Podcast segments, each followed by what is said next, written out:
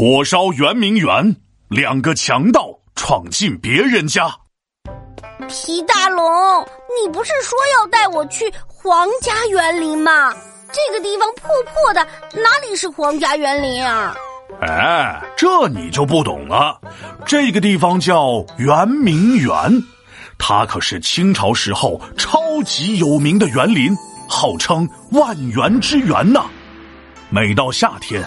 皇帝都会跑来这里避暑，风景有目共睹，融汇东西双方，建筑数不胜数。啊，皮大龙，你是在开玩笑吧？就这，像盖了一半的公园，杂草丛生的，还万园之园呢？这都不如我们家楼下的小花坛好看呢。唉，你现在看到的圆明园，并不是它最初的样子。原来的她可漂亮可美了，但是很可惜，她在一八六零年被一场大火烧毁了。这也太不注意用户安全了吧！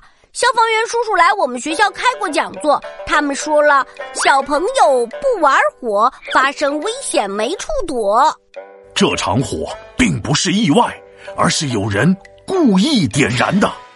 啊！这人也太坏了！这是谁呀？别着急，听我慢慢给你讲火烧圆明园的故事。还记得我上次给你讲过的鸦片战争吗？记得呀。英国实在太卑鄙，不仅抢钱还抢地。没错，当时为了筹集赔款，清政府只好加紧搜刮人民，再加上统治腐败。百姓是生活越来越痛苦，钱被压榨没法数，农民只好闹起义，起义军有好几股。哎，皮大龙，你注意到没有？每到一个朝代快不行了，农民就会起义。对呀，农民陷入困境了，就会起来反抗。当时的起义军中，规模最大的要数太平天国，他的领袖名叫洪秀全。太平天国运动历时十四年，席卷了大半个中国。他们不仅反抗清政府的统治，也反抗外国侵略者的压迫。嘿，这下外国的侵略者怕了吧？这些坏人不仅没收敛，反而更加高兴。本来第一次鸦片战争之后，贪心的外国侵略者就觉得自己从中国掠夺的还不够多。一看太平天国起义爆发后，清政府没工夫管自己，就更加放肆的从中国搜刮好处。最终，英国和法国联手发动了第二次鸦片战争。啊，这次又是因为他们的鸦片被销毁了吗？不是。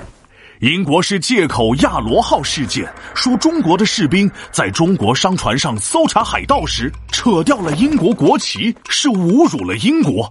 法国呢，则是借口马神甫事件，说中国按照法律制裁了非法进入中国传教的法国神甫，是侮辱了法国。反正就是两个国家都说自己被侮辱了，于是英法组成了联军，侵略中国。这借口也太扯了吧！这就像你想欺负我，但找的理由是你偷吃了我的巧克力被我发现了，你很不开心，所以要欺负我。没错，英法这两个国家一直号称自己是最文明的，但他们当时却干出了最野蛮的事情。英法联军进入北京后，立马占领圆明园，抢劫宝物还有钱。文物最古到先秦，下至唐宋元明清，历代名人书和画，奇珍异宝全拿下，至少一百五十万，众多文物钱难换。这些宝贝现在还有很多很多被保存在英国和法国的博物馆中。哼，我看他们就是小偷，偷我们的国宝。不，他们不是小偷，是强盗。英法两国不仅拿东西，还搞破坏。他们拆掉窗门，砸坏墙，拉倒柱子和房梁，然后放了一把火，连烧三天，泪千行。这场大火不仅让美丽的圆明园化为了废墟，还烧死了太监、宫女、工匠等等将近三百人。嘘。真是坏透了。之后，英法联军又强迫清政府签下了不平等的《天津条约》和《北京条约》。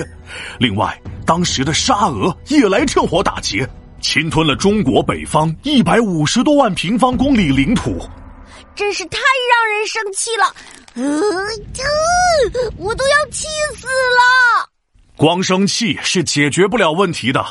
于是，当时几个有志大臣掀起了洋务运动，决定先学习西方的先进技术，这样才能变强，抵御外国的侵略。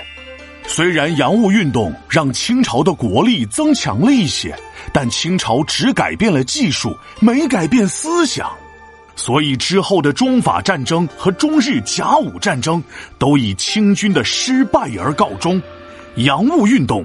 也宣告失败了。